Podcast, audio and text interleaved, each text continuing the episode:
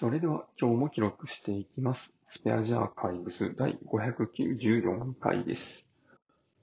今日は日付変わって8月15日、時刻は朝7時過ぎぐらいです。えーっと、これは、まあ、昨日じゃなくて、まあ、ちょっと一昨日の話にはなるんですけど、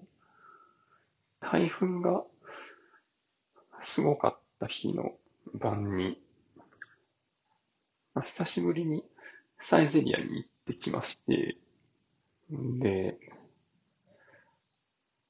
そこで、フレンチトーストがすごい美味しかったっていう話なんですけど、今までね、2回注文したことがあったにもかかわらず、毎回ね、品切れでね、食べれてなかったんですよね。で、まあ、台風で、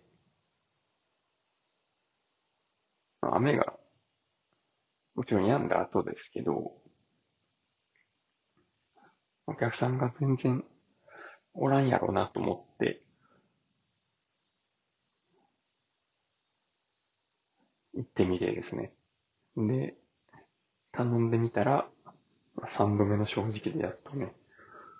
注文できたっていうところですね。んで、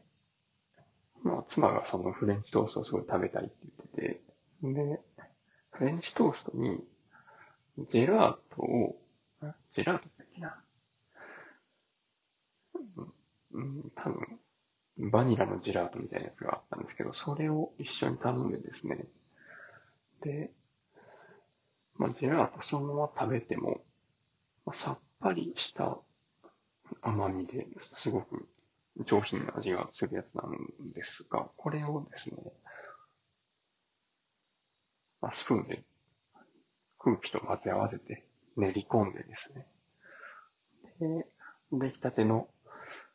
まあ、ちょっとあったかいフレンチトーストの上に乗せて食べるという、そういう贅沢な食べ方をしました。フレンチトーストはですね、切ったら中から卵液がとろっと出てくるような、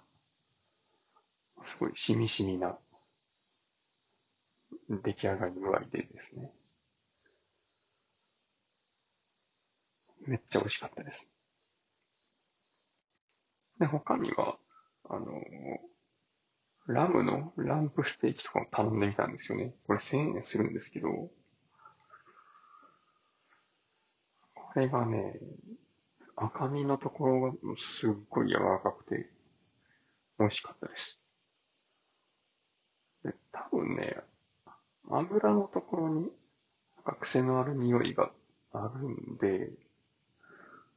あの、食べ方のところには油が小さく刻んで赤身と一緒にって書いてあってたのを、多分忠実に守ればよかったんですけど、その意味がわからなくてですね、普通になんか何も考えずに食べると、やっぱ脂身は結構ね、まあ、癖はありましたね。まあでもそれも、やみつきスパイスと一緒に食べたらだいぶ軽減されて、まあトータルで考えてもすごい美味しかったなと思いました。これはちょっとね、まあまた食べたいですね。ということで今日は、その先生の話で 終わります。ありがとうございました。